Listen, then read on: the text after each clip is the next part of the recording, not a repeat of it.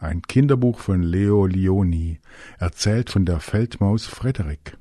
Als der Sommer anbricht, sammeln alle Mäuse Vorräte, Körner, Nüsse, Speck, Käse, eben alles, was keine Maus im Winter entbehren möchte.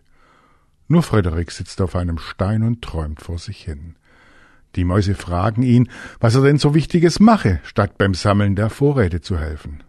Frederik antwortet, ich sammle Farben.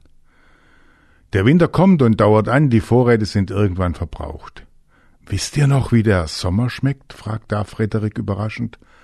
Frederik erzählt von Farben, Gerüchen und der Wärme des Sommers. Er macht das so überzeugend und bildreich, dass es den Mäusen alsbald vorkommt, als würde der Sommer wieder Einzug halten in ihren kalten Unterschlupf. Es ist fast, als würde die Erinnerung an den Sommer den Winter vertreiben. Jetzt haben wir Sommer. Jetzt ist die Zeit, die Stimmung des Sommers bewusst aufzunehmen. Jetzt ist die Zeit für das Sammeln von guten Sommererfahrungen.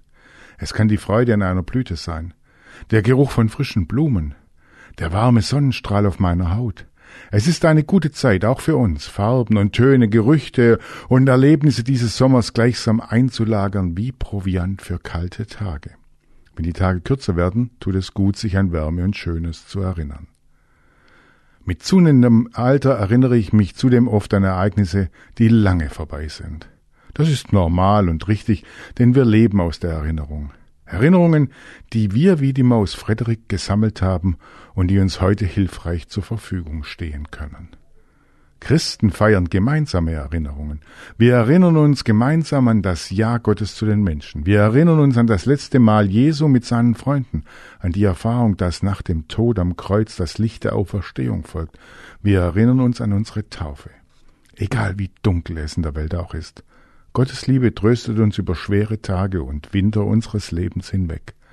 Machen wir es doch wie Frederik. Erfreuen wir uns an unseren Erinnerungen, meint Pastor Christoph Feder aus Erzen.